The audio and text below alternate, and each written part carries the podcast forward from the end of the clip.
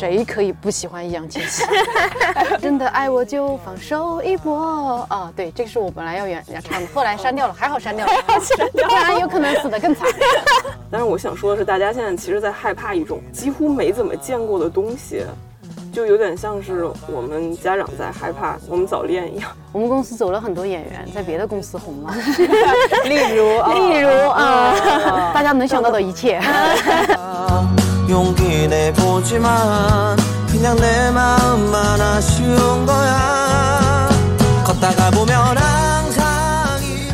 家好，这里是没理想编辑部，我是乔木，我是毛主席，我是林兰。对，然后今天我们请来了一位超级重磅的嘉宾，就希望大家且听且珍惜，以后不一定还有这种重量级的嘉宾了。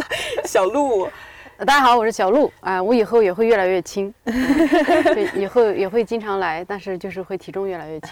我最近真的瘦了，上次给你们录节目的时候还一百多斤，现在已经没了。真的吗？嗯，没看出来，看出来，看出来，看出来，看出来。那个就是在镜头前，感觉就是就跟你上次差不多，就是但是镜头会是会让人胖的嘛。对，所以。还是要 cue 一下我们当年的那期节目，就去年夏天的时候，在小鹿还没有正式爆火之前，我们捷足先登是这样讲吗？那个成语是怎么说来着？对，就是未卜先知，未未先知，未婚先孕，对，未婚先孕。先和小鹿聊了一期，然后还有还有英宁也聊了一期。大家可能已经看了呃《奇葩说》嘛，然后小鹿在上面有很好的表演。呃，不对，呃，对。我每次都说今天要演出，然后那别人觉得我今天要打辩论，我说哎呀，今天这个演出的稿子。所以作为新奇葩有什么感受吗？最近？怎么说呀？你说作为新奇葩，那当对应的词就老奇葩了嘛？嗯，对。我的感受就是，我我当然这个，反正我就经常说，我觉得他们就整个团队是很专业的。嗯，这个是我我是真心的觉得所有人都很努力。嗯，就我是被他们努力感动到。虽然我们也会说就很累啊，睡眠时间少，但导演组整个幕后团队，我是我是觉得很强悍。观众可能就看到屏幕前这点内容，但真的是这么大一个团队，每天。特别辛苦，这也是我作为一个新去这个节目的人的特别直观的一个感受。然后其次的话，就是目前的内容的话，呃，我觉得是我没有特别深刻的感受。反正对于我来说，其实就是努力的每次把东西写好笑了，然后去那儿，然后在辩论环节不要被人摁死。大概这就是我我努力的一个方向了，所以我也没有特别深刻觉得，哎，你们是要听什么？我完全没有没有想到小鹿会用这么就是官方的回答。我本来只是好奇，就是你成为奇葩说上了综艺之后，对你自己个人感觉有没有什么？啊，你是觉得我变官方了吗？对，哎，没有，我是真心的，就是这是给我印象最深刻的东西。我从以前上奇葩大会大会被剪掉，那时候我都一直认真的觉得他们，我就是觉得。很专业，我也不知道为啥，就是老，就是感觉好像你提到幕后人员，好像你就是在要要刻意夸奖人家。我是真的觉得这帮人好有才华呀。其实也是因为呃，跟月下是同一个团队，对吧？嗯。然后我们之前有那种采访月下的乐队，然后他们来讲的也是一样，也是说觉得导演组非常是吧？你看我都没有说夸明面上那些，可能夸了对我来说更有。面子上更过得去的人，但我是真心的觉得这些大家没有看到，然后每天在现场穿着黑色的衣服，戴着黑色的帽子，每天只睡两个小时，行色匆匆帮你弄好所有东西的人，我们这些人其实真的就是把稿子写好、练好、培训这些东西都是他们安排的。反正我就是真心觉得大家都很不容易，但他们更不容易。我以为是因为小鹿在单立人待久了，可能。比较少介入电视综艺，哦，就觉得，哦哦，是意思是我以前没有见过专业的团队。石老板会听这一期，石老板会听吗？这个其实你说的也是很有道理的，主要是因为我是一七年左右就听单立人，就是你当时还在讲那个，可以说吗？就是妇科的那个段子的时候，我就开始听，然后那个时候就觉得很，我那时候是很羡慕单立人的状态，可能那个时候。我们已经比较专业了，然后那个时候就哦，所以你觉得我们这样不专业的团队，难怪会进入别的地方，觉得人家专业。不 不不，当时是觉得单立人那个状态，我很羡慕，就是感觉大家那个创作者的状态，因为我们虽然我们能不能算内容创作者啊？反正我一直是自诩啊，就是我们也算是内容创作者。我觉得我们还是比较在一个制度就是比较公司的那种制度环境下，然后去工作去创作，其实有的时候会还是会觉得内容创作这件事情本身，它是需要一个相对宽松、相对就按我的话说慵懒的环境下，更容易出创意或者是就是没有量产的压力的那种。对对对对对对对。然后那个时候刚接触单立人，那是一七年左右，那个时候单口喜剧还不是特别，对对对，还不是特别，在国内还不是一个成型的一个概念。那时候去听就是觉得像。买德云社的票差不多，但就是很开心。然后那个后来之后认识了石老板和就是周老板周奇墨，嗯，然后就觉得啊，他们的状态就是那种真的做自己喜欢的东西，然后跟我们就是新媒体的那种创作感觉完全不一样。就那时候我比较焦虑的是在于，我觉得新媒体它更多的还是一个数据游戏，就是你更多时候还是在跟。用户就是去怎么去，不能说迎合吧，对对对，嗯，然后那个内容更多的是要贴合，比如说追逐热点啊，等等等等。对，那个时候我还是觉得啊，我就说啊，单口喜剧就曾经还一度幻想说，我也要试一试，羡慕那种自由的状态嘛。对，其实我们公司到现在这种自由的氛围还是比较重。对，是老板睡觉，还可以在公司正中 公司中间睡觉。对，就整个氛围还是比较。算是自由的一个，因为我们公司从来没对任何演员说你有一年出一个专场的 KPI，但嗯，比较自觉的演员自己有这个要求，比如说，对 对，呃，然后但是比如说像我们最近会确实很忙，就是你现在去到我们公司就看不到那种场景了，因为呃，首先是公司得考虑要。你不仅是原来你给自己写东西的时候，你可以闲散，但是比如说我们最近在给别人写东西，那你就需要量产呀，嗯，所有的时间节点卡在那儿，你得出这些，所以你每如果现在去我们公司，你能看到每个角落都有编剧在开会，就现在就是要，可能你到了这样的一个时间节点，就是你需要开始，因为你也有量产的能力了，你现在需要量产，然后去投放市场。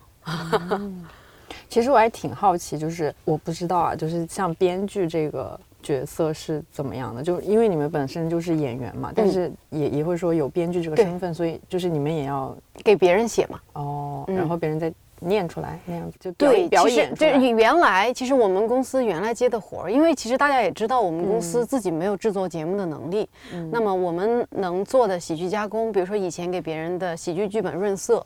然后或者给别人写一些小的这种喜剧的剧本，这是我们以前编剧的一个方向。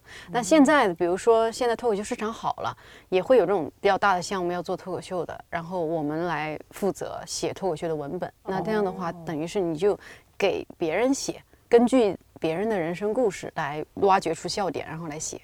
是这样哦，嗯，对，因为呃，就是我认为呢，就可能是你你讲单口喜剧的话，还是要得自己原创，然后你自己演出来，是一个比较正常的操作方法。所以，所以我刚开始就刚听到呃编剧的这个这个这个不知道编啥是吗？对对，我就不知道哎编啥，不是不应该是他们自己自己写然后自己讲嘛？就最最多可能有人帮忙就是润色一下那种啊，嗯，没有没有，就是反正就这个。单口喜剧这个行业在我们国家的话，它现在的发展，反正跟国外肯定也是不一样的。国外，你比如说，嗯，肯定你要成名的都是靠自己一一一路写出来，一路演出来的那些演员。但现在可能这个路径啊，就目前我觉得它发展是有点太快，还是怎么着？我现在也无法很整体的概括这个概念，就是反正这个事情大家都知道，这个东西能盈利，对，这个东西能火。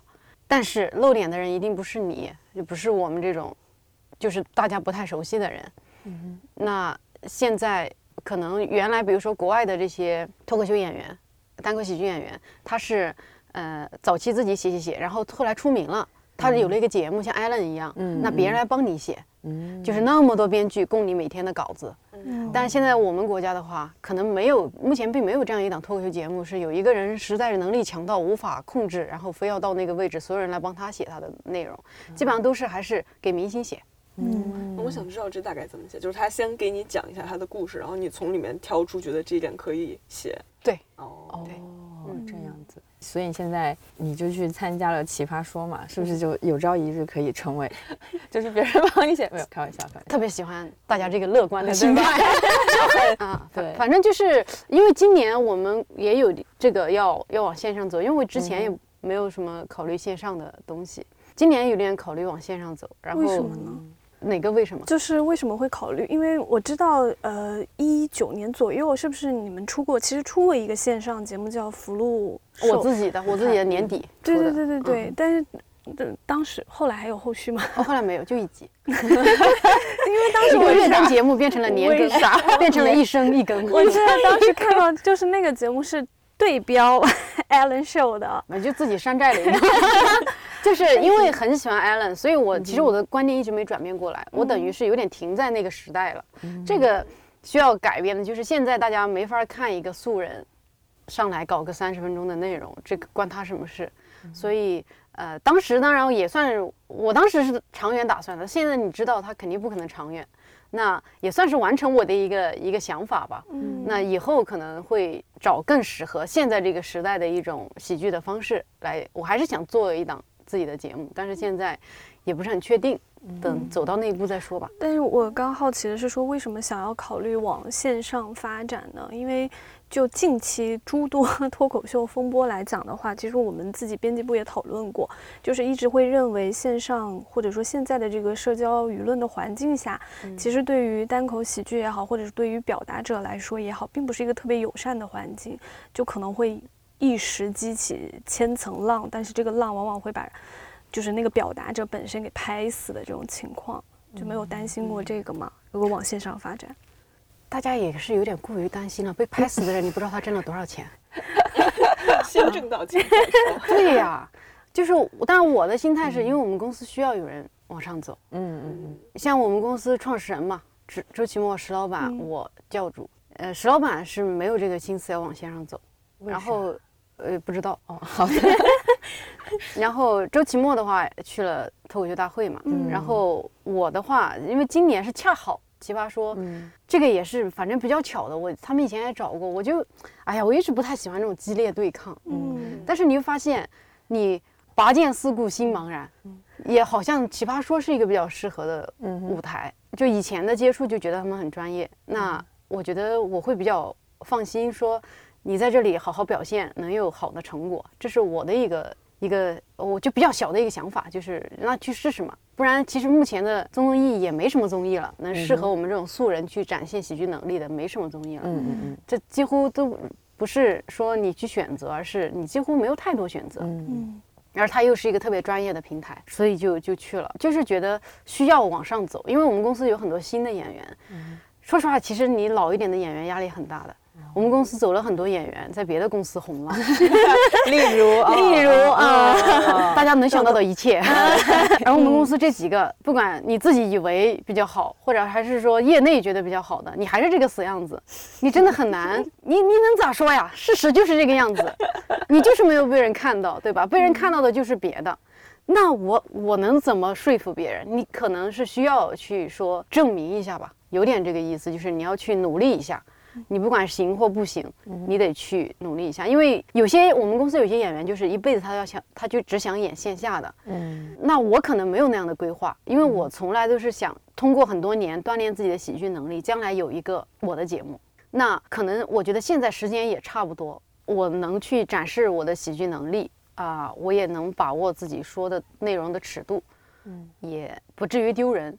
大概就是很简单，就是今嗯年因为恰好，其实他这个奇奇葩说这个海选选了好久的嘛，嗯。然后我的话其实就是恰好，人家说你试试吧，然后我就去了，试试他们就觉得我挺行的，然后就让我去了。试就试就是当时听说小杜要去奇葩说的时候，其实我和蓝美还都觉得应该挺合适的，因为你在线下的时候就属于那种氛围感很好的那种演员嘛。因为上一季是道长去了奇葩说，所以我去蹭了一次，去做了观众。嗯然后我感觉奇葩说它其实现场的氛围是很好的，嗯，对他观众很好。对，就是它的现场跟录的时候跟剪出来基本是差不多的。对对对对对对就是有时候录的剪出来的还没有现场好，我是说他那个就是呈现，包括他那些配乐也都是现场马上就哦对对对配上去了，对吧？所以但是他有时候配乐有点夸张了，真的。他有时候你说有一些辩手 说一个特别稀烂的观点，然后那个音频老师在后面咣咣，有这个必要吗？他的论点都配不上这个声音。论点配不上配乐。对呀，其实我们因为我们都看了呃周四的那一集嘛，然后真的不是说恭维话，真的是觉觉得你在里面表现是最好的，而且就是你您您您不对你，哎呀，你这是 我们夏天录节目的时候不是这样的，你也太社会了。对不起，我跟他对视了一下，我说，哎，真的不打算相认了吗？我说我不敢啊，真的是我不敢啊。对，那时候你跟呃，应该是张彩玲吧，就是那个那个叫那个环节很可爱的呃，琪琪怀孕的妈妈，对对，琪琪嘛，彩玲，嗯，太绝了，就是我不觉得，我我不，然后主要是把彩玲逼的。不忠不义不孝，这句话都说出来，太狠了！跟我说，对我看完那个就是，我觉得我学到了，以后谁跟我吵架，我说我不觉得，嗯，我不这样认为，我无所谓。觉得小龙那段真的是女律师上身，对对对，很有那个感觉。哎，但是后来他们说说的我那样对彩玲有点有点有点严肃，他们是希望我一直嬉皮笑脸。但其实人我因为不是专业辩手，所以你跟我特别严肃对抗的时候，我就是会跟你严肃对抗的。嗯嗯，我可能。就是，但这个也是需要练了，就是你要不断不断练习，嗯，就是主人格就跑出来了。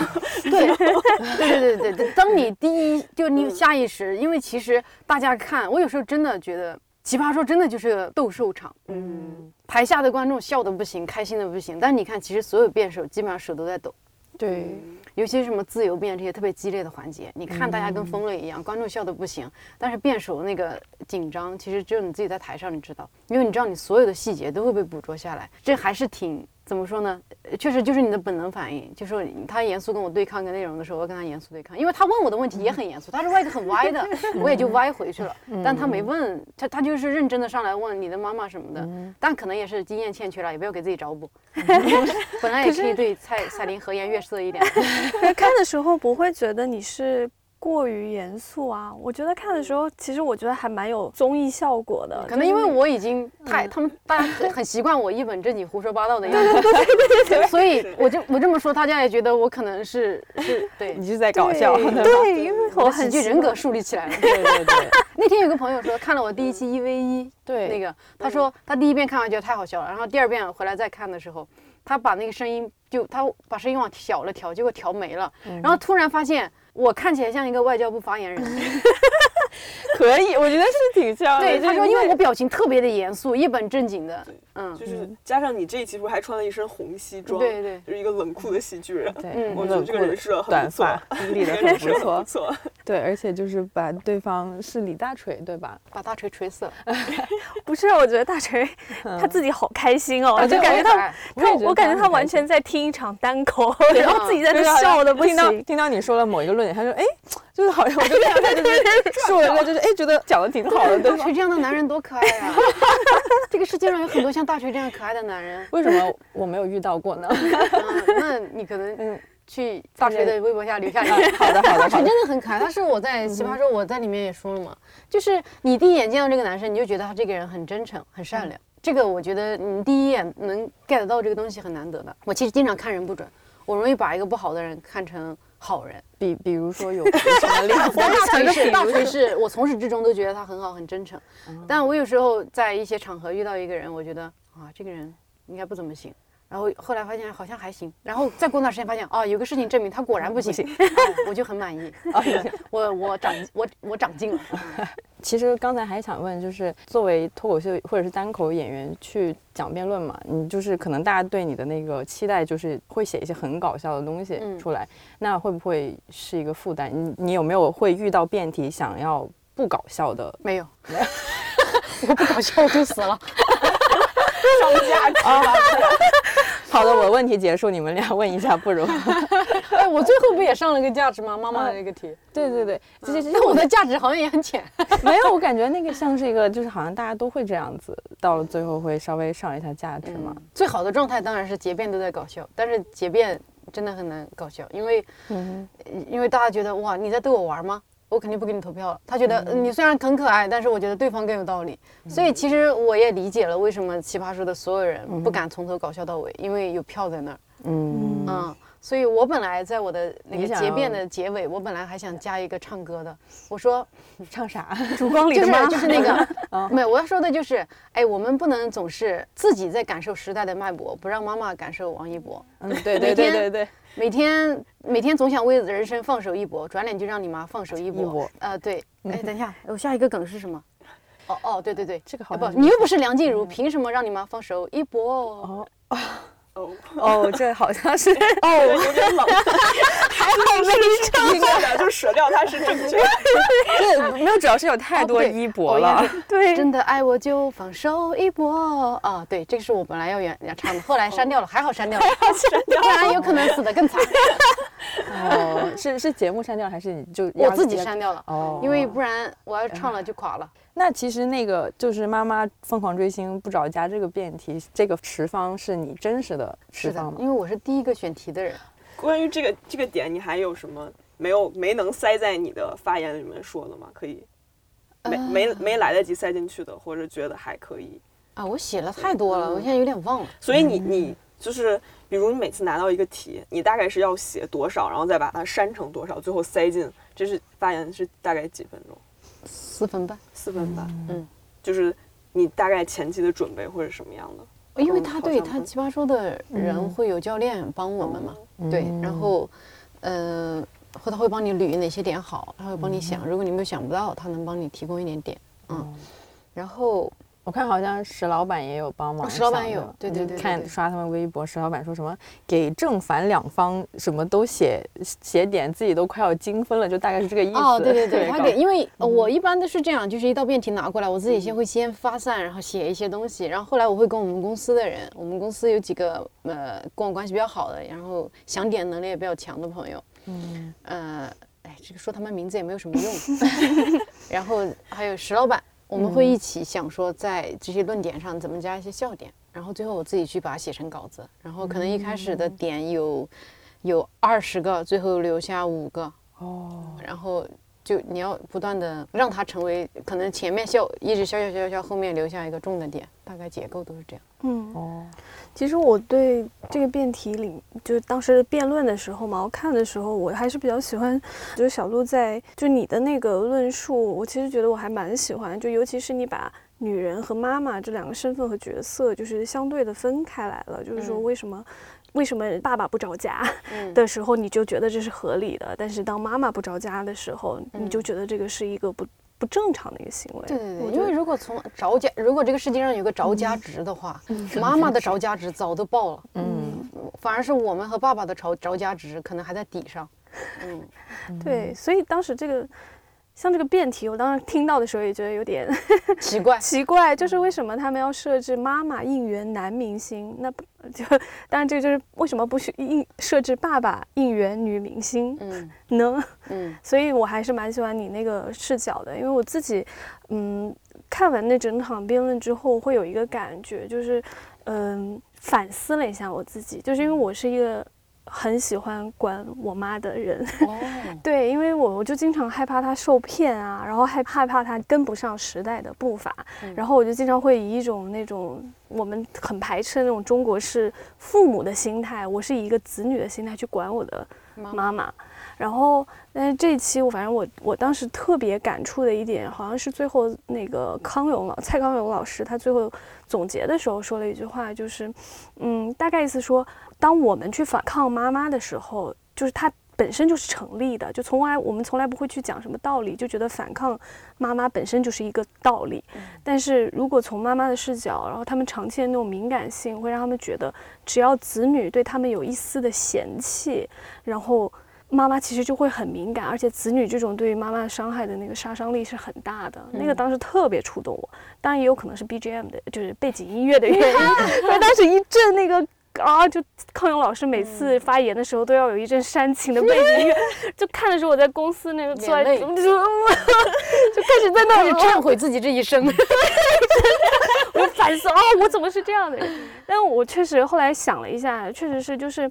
因为我我会有的时候，当不是追星这样的事情，因为我不喜欢这个辩题的一个原因是在于，我觉得他们其实有一种假设，是觉得说追星、应援追星不着家这两件事情都是错误的，或者是不正确的，或者是坏的。我觉得这个假设我们其实就应该质疑它到底有没有一个问题吧。然后，当然像我管我妈的话，主要是我很怕她受骗，就比如说她去参加一个什么。面膜发布会，类似这种传销一样的组织，我就会很生气，然后我就会说你不能不能怎么样，然后或者是我妈很爱打麻将，然后她经常。哎，你会怎么跟她说啊？一般话术？我我其实说的很严厉，就是很严肃，我就说你能不能不要这个样子，然后我就会把，比如说她去参加一个活动，我就说这这这明显就是传销组织啊，或者说是什么什么不好的，所以我说我听到康佑老师那段时候，我突然就反思了一下我的人生，就是觉得我可能很长期就是会露出那种。我不知道我妈会不会感受到，但是可能是那种嫌弃啊。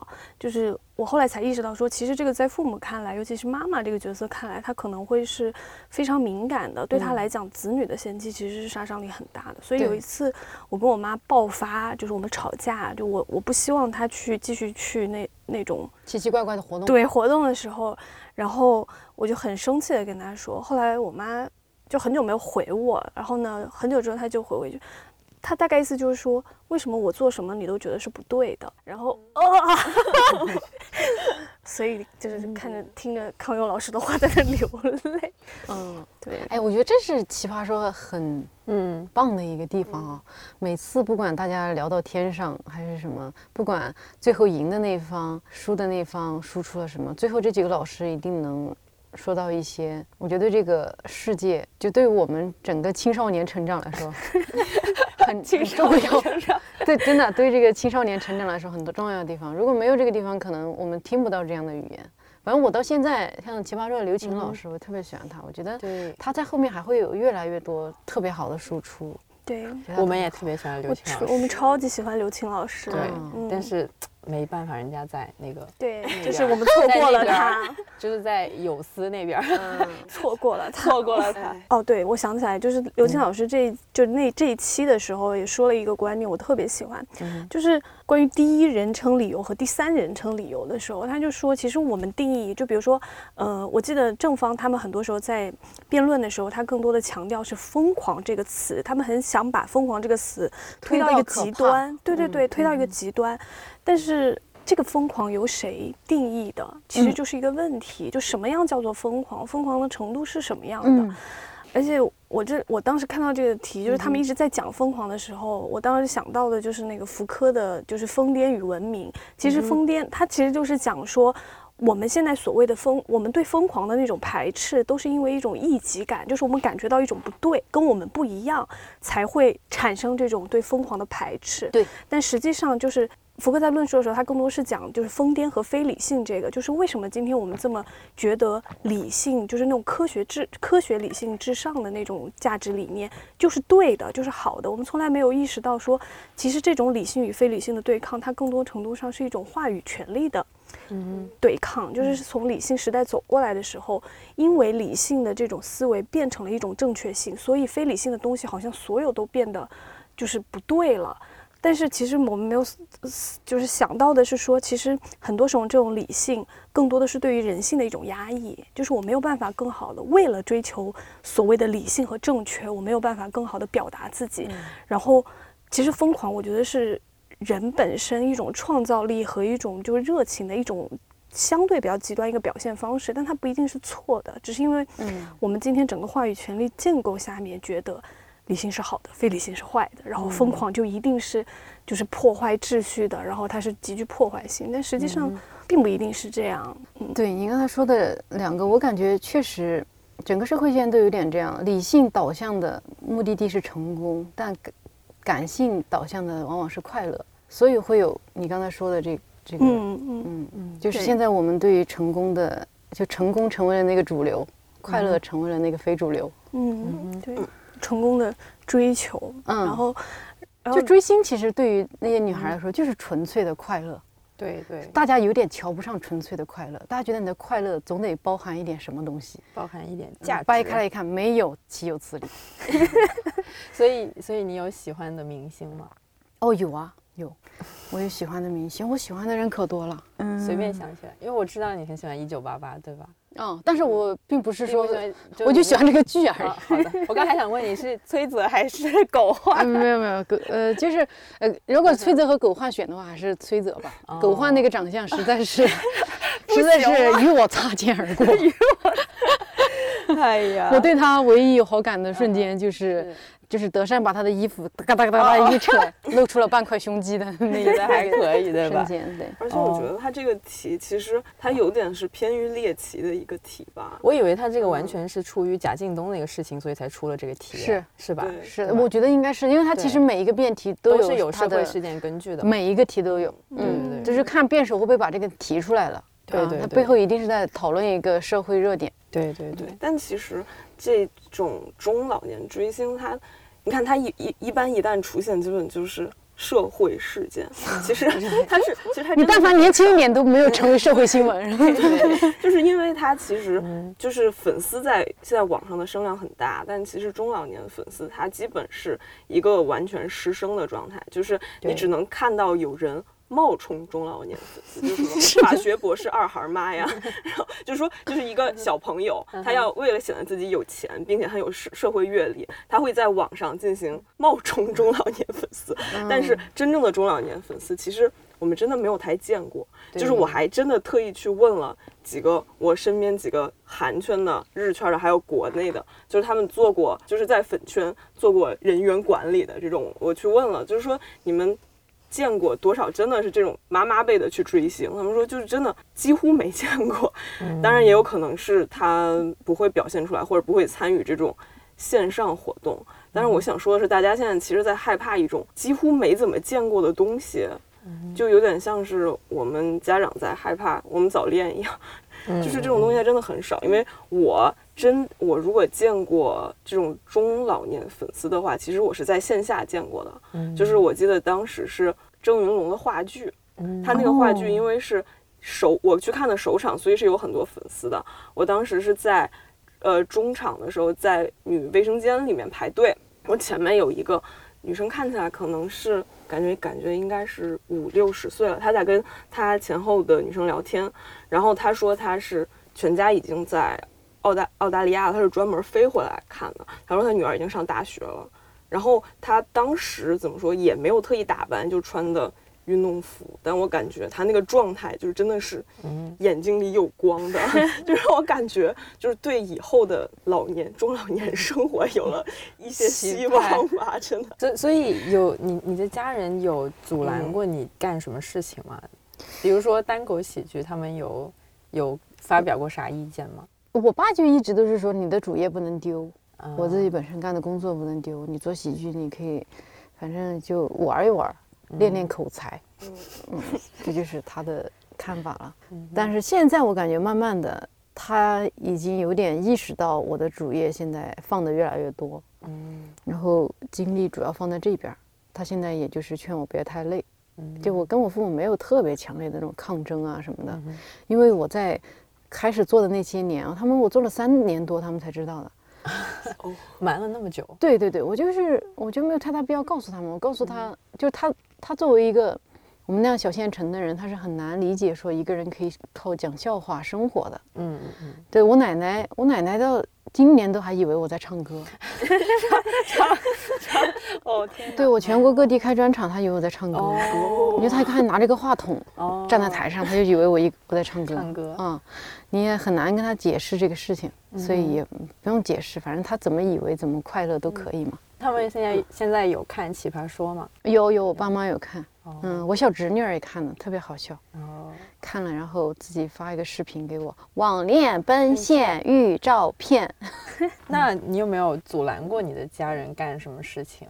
哦，想阻拦，但是我我我我觉得我这个态度可能比较好。就我妈前两天报了一个旅行团，八百九十九五天。来回机票包掉，懂有那份儿了。福建泉州，我知道的时候，我妈已经在飞机上。有没有劝你妈谨慎购入一些？嗯，我跟她说了，但我发现我妈真的是个省心的妈妈。嗯，因为我也是，从来我也是个省心的孩子，所以我妈特别有意思，我就我很关心，因为是这样，我第一时间就跟我在福州的朋友联系，我说我妈呢有可能被骗了，我如果有什么需要你去营救我妈的这种情况呢？你把你电话告诉我，我随时给你打电话。我妈的电话是什么？然后我会随时让我妈给我发她的定位。你可能准备好这五天内什么时候可能要去营救我妈？但我也没跟我妈说，我我就说你反正你就好好玩嘛。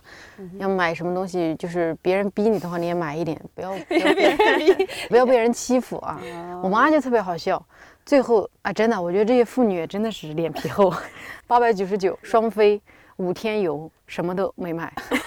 好强！哇，是个 我妈，我问他狼人，我说妈，就旅行的感觉怎么样？他说，哎呀，有点慢，就是到一个地方吧，要坐着听他们洗脑洗半天，我就着急去下一个地方看看，但是他们要洗好久，我就只能很无聊的坐在那里等他们洗。我我说你你啥都你真的啥都没买吗？我妈说哦。花了一百块钱买了三袋小鱼，在路上吃。但我就我就从那儿之后，我就想到了以后我随时问问我妈，你想去不想去哪儿旅行？我给她报一个那种好一点的旅行团，因为我自己可能没什么时间带她去。但是我知道他有这个旅行的需求之后，因为我妈是一个一直都有点无欲无求的人，嗯，所以这也是我想打这道辩题的原因。就是我觉得你妈有一些很想去做的事情，其实是一件，嗯，我很羡慕的。因为我我写那道辩题，其实我写那个结辩，我写了好多版。我第一版写的我真的嚎啕大哭，在酒店坐着，就是我就说我每次给我妈打电话问她在干嘛，我妈只有三个字：看电视。我觉得好绝望啊！他才五十多岁，他的人生就是一直看电视、看电视、看电视。我觉得好悲伤。但是其实以他的文化文化水平呢，他其实可能也没有，就是因为就限制了他获取新信息的一个可能性嘛。所以我就。很希望我妈能有点什么真的爱好啊什么的，但是也没有，我也不知道该怎么给她培养，在我们那个小地方，所以我就是表达了我的一个期许，我挺希望我妈有点特别热爱的事情。那如果你要是可能会疯狂或者可能怎么样，我可能我能做的什么呢？给你买保险，然后帮你帮你捋清楚，我随时随地知道你在哪儿。如果你怎么了，我我能我能保护你，呃，这就是我自己内心出发的想法，就是我还挺希望他们在这个年纪还是有一件疯狂的事情，因为有一件疯狂的事情挺好的。天，好感动 啊！嗯，我自己差点几欲落泪，强行绷住。哎，我经常这样，我跟别人说话，明明在说一件很好笑的事情，如果我突然说到个走心的部分，我就好想哭，但是我觉得操，这时候哭太可怕了，一定要绷住。所以有纸有纸，哪怕声音颤抖，我也会强行的说完，然后赶紧扭一个什么别的把它说走。没有，要要是你哭的话，这期的标题就好说了，就小鹿什么落泪，潸然泪下。小鹿谈及母亲被骗，潸然泪下。就是为什么还不哭？我心里在想，赶紧，好残忍。对，就是这样。因为其实像我，我我也是很认同你说的那个，像希望妈妈老了之后。也有一个自己很喜欢干的事情。对啊，哪怕你疯狂上老年大学，你疯狂跳广场舞，对我我觉得都挺好的。就是像我嘛，她也她也不是说追星吧，但是她有喜欢的明星。然后她之前有一天跟我说她喜欢孔刘，然后我当时内心我内心就是可得哦，就是我内心就是我第一反应觉得啊，他不爱我了。你们这些孩子太自信是什么？我不能接受。没有，就有一点点感觉。然后第二反应是说：天啊，我也喜欢孔刘，怎么办？然后怎么办？孔刘要破坏你的家庭了是吗？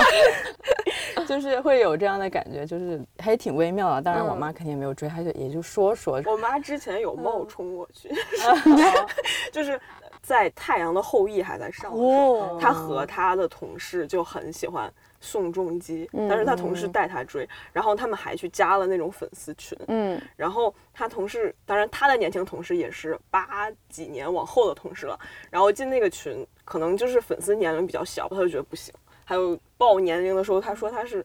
九一的还是九二的，然后呢，群里的就说哇，大姐姐好像是阿姨什么的，然后他同事心里就咯噔一下，嗯，然后我妈特别说，我九五的，然 后然后说嗯，在上大学，还有什么要要问一下吗？哦，把你所有的信息 套到他自己身上，对，哦，但是他是真心想去追星吗？还是只是想追星了解一下？就没有，因为他群里会有照片什么这种，是吗？对，反正他们当时的那个也就止于加群。就没有后面的事情了。嗯，因为我在想，为什么他需要用套用你的身份呢？就没有他觉得就是想起来的，对，就不是对啊，他觉得就是九二年已经被显老，就不能说 九五的。然后当然九五的在那个女群里也挺大的。对，那就很 奇怪，为什么就是九一九一就被喊老，然后就不能追星了呢？这个对，就是我觉得其实很多妈妈在。想要去追星的时候，会觉得就是自己已经不适合去干这件事了。他自己已经给自己设了一道坎儿在这儿了。嗯，其实，嗯，怎么说？就是如果他能迈出去那一步，家人的阻拦已经是很后面的事情了。嗯就是很多时候其实他们对在第一步上就稍微有点会那啥，就是他好像第一步就被自己的那种羞耻和耻辱感给限制了，好像觉得。想起一个点，你刚刚说。哦，现场祭奠。对，因为我真的是觉得，就是每当我们听到所谓中老年追星的时候，感觉到的那种感觉，好像就觉得它是非正常化的，就觉得就嗯哦，好像就尤其我经常听到一句话，就是说。嗯，你都这么大年纪了，不啦不啦不啦，然后就就其实这个设定就跟我们经常说，就你作为女性或你作为男性其实是一样的，它就是以你的身份、以你的年龄来对你做一个限制。然后，尤其是追星这件事情，然后总是被，然后你又是中老年，就觉得好像是耻辱的，是就是我说的那个非理性的。然后你是被好像被社会塑造，就觉得。老不正经，或是怎么样的那种心态，就只有年轻时候可以有虎狼之词，老了说这种话就是老不正经，是吧？对，在这上面，我妈有一个观点还挺有意思的，就是之前因为我是上初中、高中，身边一直很多朋友在追嘛，我一直没有追啊，显得我像一个真正的理性。追谁？追谁？就是各种星，各种星，就是身边追星的人太对了，太多了，然后我一直没有追，显得我一直以来像一个理性人，结果。二十多岁毕了业了，开始追了，追了一个，然后花了很多钱，然后我那个时候还问过我妈，没有，就是那个那个时候看了深入人心，然后所以这么声音这么小，干嘛可以大声？反正都剪也剪呀，为什么要觉得哎你要反吃进去了？当然那个钱我花的很心甘情愿，因为是去看线下啊，对，就是。真金实银买了票，自己把它看了，然后但是那个又不是说什么什么送生日礼物啊什么的。对对对，然后然后那个时候有跟我妈交流嘛，我妈就说：“嗨，我后来发现了，追星就是为别人疯狂发疯花钱这件事儿是逃不过去的，就是你小时候没有花这份钱，大了之后会还给你。”我说：“哦，是这样，谁也逃不过应援。”对，就是。小的时候，甚至你小的时候，因为大家都很穷，所以花的钱还有限。嗯，你老了之后，老房子着火，很有可能花的钱更多。因为这个事儿很难，你这辈子很难逃过去，你知道吧？就是，就算你你在追星这方面逃过去了，在别的方面也是会等着你的。你妈这个说的好深哦，就是反正你这辈子总有那么一笔钱，你挣了是白挣。对，你总得花到别的人身上。就你只是金钱的中 转站，对对对对对，我们之前有一期节目就叫金钱的中转站，嗯，对，想开就好。那小鹿之后在奇葩说之后还有什么？假如说奇葩说结束之后有什么新的计划吗？准备干啥？编剧继续，专心致志，好好编剧，一飞冲天，跟单立人所有的兄弟姐妹们冲呀，把这个东西好好写好。然后就是好好把这个项目干好，嗯，拼尽全力把它好好弄好，然后体现出自己的水平。我们也该有这样一个机会来体现能力了。还有时间的话，再来管管我个人的发展。嗯，现在这听上去有一种就是姐要带飞，就是奶泉公司的那种感觉。就是我我我觉得我们公司的人都很值得被更多的关注。对，就是不管你线上线下。其实我们真的是很缺机会，但是大家都是很优秀的人。我还是想，如果我能，也我也有幸能作为一个跟大家一起冲的人的话，我还是就这个是我我近期的特别想做的，也就是不管再累也会咬牙干下去的事情。嗯，突然沉重了。嗯，我在想我们公司这样的人是谁呢？你看我，我不行。我们本播客转向了 猫爷，然后他他拒绝了这个，他拒绝了这个。我我刚刚你问我喜欢的明星，我还是想聊一下。我我真是挺喜欢易烊千玺的。我也超喜欢。我们都我已经去给他贡献了电影票。哦，我看了，我看了。我天哪，我我哭了。哦，我哭的不行，而且我提前就带好纸巾去的。我也是，我也是。我那时候还发了一条微博，我就说，因为我真的等了这个片子很久了，我觉得我想说，十二月的眼泪你再等一等，什么？等我去看小红花，然后我就就是我哭他个天昏地就是小红花还好，我是看少年的你的时候，旁边坐了一个应该是易烊千玺的姐姐粉，然后最后散场的时候，他在那里还没有哭完，然后因为开灯了嘛，就能看到他的表情，他就是那种儿子考上北大了那种。母亲的欣慰之哭，对，让我当时千玺真的是，嗯，很有很有感受。喜欢滋滋的，哎呦，我是从啥时候啊？是他还在左手右手的时候？哦，没有没有，我其实喜欢的比较晚，因为我确实也不是很很那种，呃，我我可能确实是《少年的你》之后，我的感觉就是中国人民谁可以不喜欢易烊千玺？但我我觉得有可能我过度解读，我觉得这那那个剧里面有一句台词，他好像说了好几遍，就是你别总想控制我，我就老老是有点过度解读这句话。你过度成啥样了？解读说来听听。没有，我就是感觉其实是一个一个少年成名。然后，嗯，这样的一个人，可能不知道啊，总感觉可能还是有很多身不由己的地方。当然，哎，别别别，这个还是算了，还是不要扯上顶流，揣测顶流的痛苦。但是看完小红花之后，我的确有揣测那种，呃，从 没有没有，我没有揣测他，我有揣测那种就是从他左手右手时代一路喜欢过来的粉丝的心情。嗯，我觉得哦，那真的是很幸福吧？为啥？就是就是看着孩子考上了。对啊。哦，就是觉得喜欢跟着这么多年，真的好值得。啊，对，他是真的演的很好，我真的觉得他演的好好。哦，对他演，反正他他个人一定是演的非常好的。他那个醉酒的那个那个啥，哦，那个表白那段，对，我就。哇，哎，对我们公我们公司的几个人一起看的嘛，那刚好当时在出差，然后刚好那天能晚上有两个小时，赶紧我们就再找了个最近的电影院，然后八个人去看的，然后我们公司有个。女演员就是她说她前面都没哭，嗯。就是在易烊千玺表白的时候说我喜欢你的时候，她哇，眼泪就往下流，说这这辈子再也不会有人对我说这种话了，自己无限的代入，觉得我也不知道，我是那段话，我是觉得嗯好欣慰，就是他很勇敢的说自己真实的想法了，对，没想到真的是千人千面，有人觉得啊这这句话映照出了我这辈子的悲哀。哎，不过这个真的看的有那种恋爱感很强。现在很多甜宠剧真的是好恶心。现在甜宠剧没法让我想谈恋爱，只让我觉得恋爱与我无关。但是就是这个，因为他前期的这些刻画什么的，反正我就是觉得他演的好，让我觉得啊，天哪！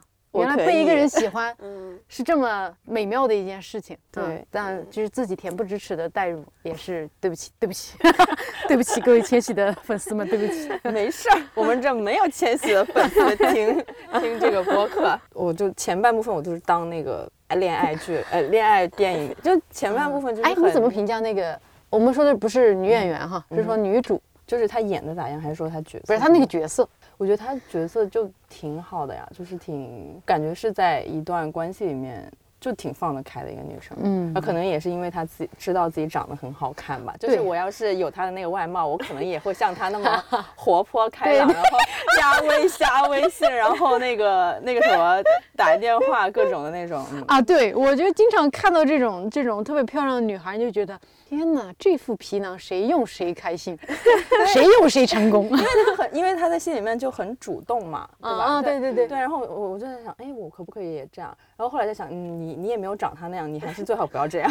然后就会这样想，真的就。不过我觉得这种剧大家有点特别忽略，男主女主长得好看这件事情，也是让我有点困惑啊。就是因为我后来捋通了一个逻辑，为什么那个女孩要找他呢？可能就是在所有的他认识的人里面。千玺就是最帅的那个，所以刚才你才说你想要当一个大美女，然后当 对，就大美女演啥？哎呀，我不管，不管演技好不好，反正可能我的核心还是想当个大美女，在任何一个因为没没体验过那种感觉，特别想体验一下当大美女，就是就是美人在骨不在皮，哪儿都美，就真正美女，手指也美，脚趾也美，脚踝也好看，连发际线都好看。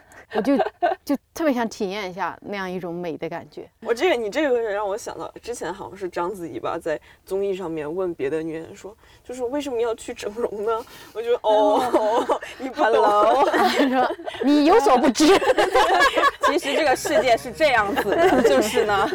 哇。在这期节目看一下 App 的评论区评论的话，我们会。抽就是看情况抽一到两个人送节目兑换码，然后节目就是小鹿的同事周启墨在看理想有一档节目叫十大单口喜剧专场，然后会抽另外一个人送小鹿喜欢的刘宇老师，呃，在看理想的另外一档节目比较政治学。